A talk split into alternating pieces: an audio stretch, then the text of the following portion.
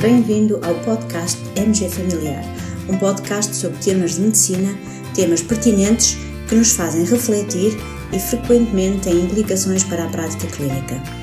E damos as boas-vindas ao nosso anfitrião, professor Dr. Carlos Martins.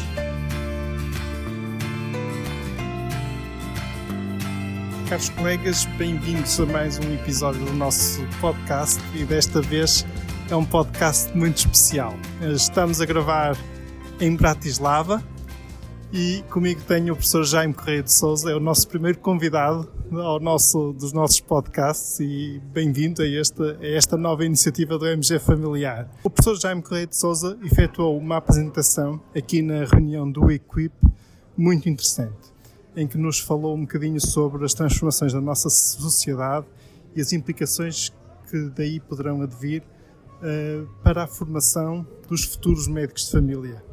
Jaime, quer-nos fazer um bocadinho uma breve sinopse da tua apresentação? Obrigado, Carlos. A apresentação foi uma, um, um, convite da organização para falar sobre um tema que eu tinha apresentado há algum tempo num, num curso do, uh, do Euract e que tem a ver com formação em medicina familiar. Uh, o desafio era dizer o que é que estará a mudar em termos de uh, medicina geral e familiar relacionada com as mudanças que estão a ocorrer no mundo no século XXI.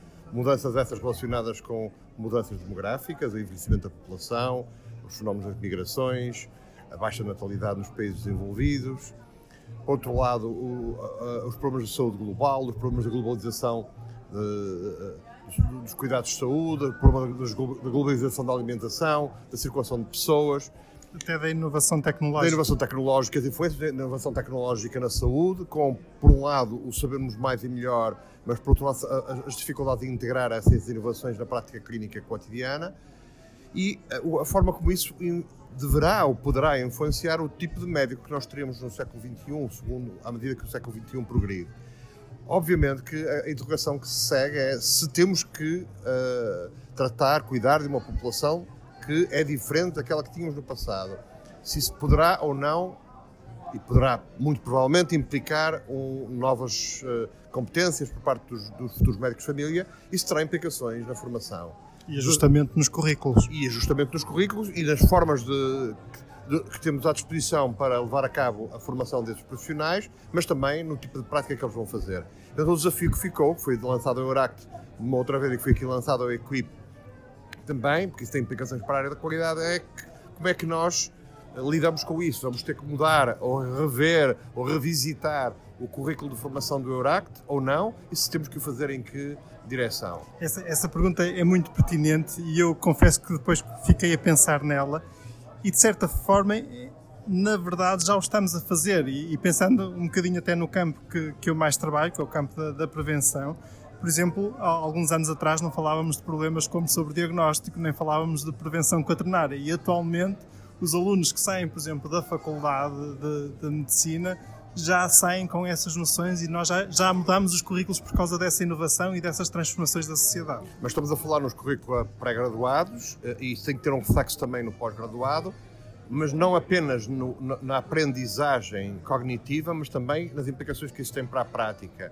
Há outras coisas que são, e hoje aqui foram muito bem focadas, e agora na, segunda parte da, da, das sessões uh, dos keynote speakers da, uh, da, conferência do Equipe, que foram as, a área das novas tecnologias.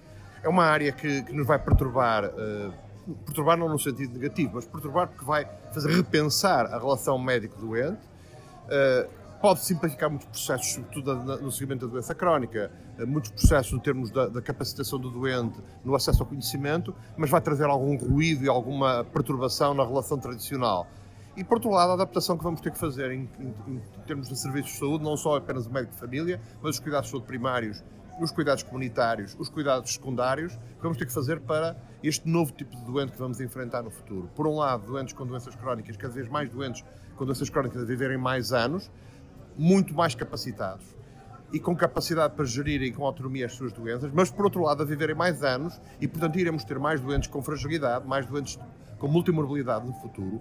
Por outro lado, setores muito grandes da população, por variedíssimas razões, vão sendo excluídos dos serviços de saúde eh, porque não têm eh, literacia suficiente para os utilizar ou porque pertencem a minorias de migrantes ou minorias étnicas ou pessoas que vivem em condições desfavorecidas e para os quais os programas tradicionais de, baseados em centros de saúde não são suficientes e temos eventualmente que ter recursos partilhados com a comunidade para ir ao encontro dessas pessoas proativamente e ajudá-las nas suas necessidades. Portanto, são desafios muito grandes para o século XXI. Muito, muito interessantes e pertinentes. Jaime, estamos numa reunião do Equip. O Equip é a network da WONCA, para quem não conhece, da Organização Mundial e do seu braço europeu de médicos de família que se dedica à área da qualidade. Um, neste contexto, tu, Jaime, também, no fundo, presides a um grupo europeu uh, especial uh, dedicado às doenças uh, respiratórias. Queres nos falar um bocadinho sobre isso e também sobre um próximo evento que vai ter lugar no Porto relacionado com esse teu grupo? Com certeza. O International Primary Care Respiratory Group é um grupo mundial, não, não é apenas europeu ligado a, a, às doenças respiratórias dos cuidados primários, portanto, não apenas à medicina familiar, mas os cuidados primários. Aliás, é um, é um parceiro da ONCA Europa e já da ONCA Mundial, uh, reconhecido como tal. O nosso principal área de, de atividade é investigação e educação,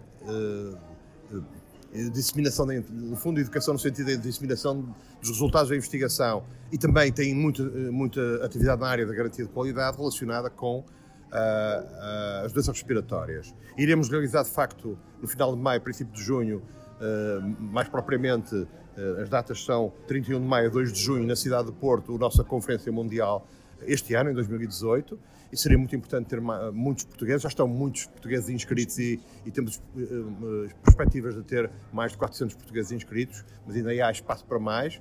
Uh, iremos ter uh, perto de 800 pessoas na conferência, uma conferência com uma componente também portuguesa, vamos ter ibero-americana, vamos ter uma, uma, uma trajeto, um trajeto ibero-americano que começará no primeiro dia uh, de manhã e que se prolongará ao longo da conferência com uma sala onde será essencialmente em língua portuguesa e espanhola uh, que ocorrerá, uh, ocorrerão as sessões e os, e os, temas serão tratados e, e, uma parte internacional com, com palestrantes e conferencistas e comunicações livres de todo o mundo. Então, tenho expectativa que muitos portugueses lá estejam e que seja um sucesso. Muito bem. Caros colegas, se quiserem saber mais sobre esta conferência, na nossa secção de eventos uh, no MG Familiar, uh, podem encontrar lá o link para o, evento e, nomeadamente, para o formulário de inscrição nesse evento. Jaime, foi um prazer ter-te connosco, foi, foste o nosso primeiro convidado do nosso podcast. Sem dúvida, um episódio um bocadinho diferente, colegas, desta vez, mas sem dúvida uh, a repetir. Muito obrigado, Carlos. É sempre um gosto. Um abraço. E terminamos assim esta edição do podcast MG Familiar. Muito obrigada por nos ouvir. Se desejar completar a sua leitura, muitos dos conteúdos abordados neste podcast estão disponíveis em www.mgfamiliar.net. Até à próxima!